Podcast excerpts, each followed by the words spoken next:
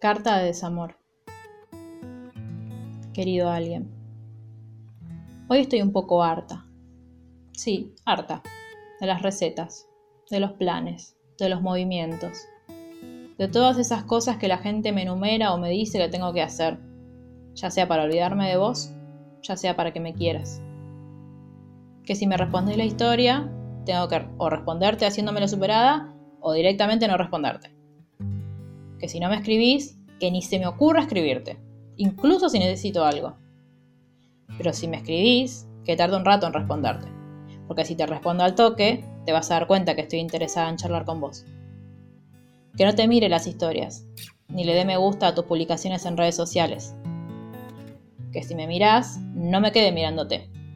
Que dos por tres te clave el visto para ser yo quien tiene la última palabra.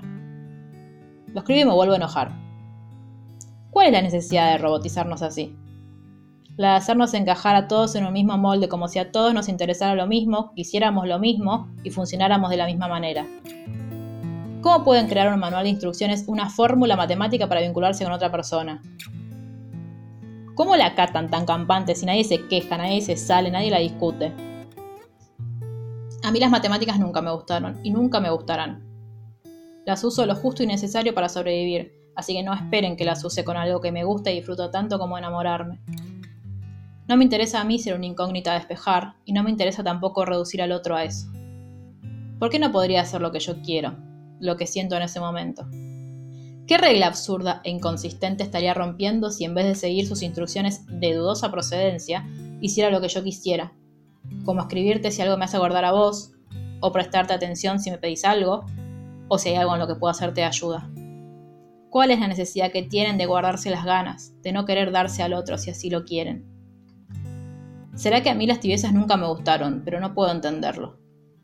Las reglas deberían surgir de los consensos entre los implicados, no caer del cielo para aplastarnos la cabeza y hacernos actuar como robotitos, o buscando simplificar algo que es naturalmente complejo, porque sí, los vínculos humanos son complejos.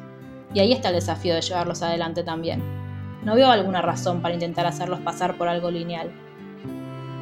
Igual lo que más me enoja es que por más que todos en el fondo sabemos que es ridículo, seguimos transando con esas normas. Y las aplicamos para no quedar afuera de este sistema al que cada vez le aceitamos más los engranajes a costa de nuestra angustia y de nuestra ansiedad. Lo tenemos tan arraigado que incluso cuando queremos desobedecerlo y hacer lo que nos pinta, tenemos esa vocecita metida en el cerebro advirtiéndonos, eso no es lo que hay que hacer. Y ahí tenés dos opciones. O terminás cediendo y te quedas en el molde, o salís y te sentís culpable. Porque claro, hiciste lo que querías, pero el sistema te juzga. Porque lograron que el mundo gire alrededor de sus preceptos.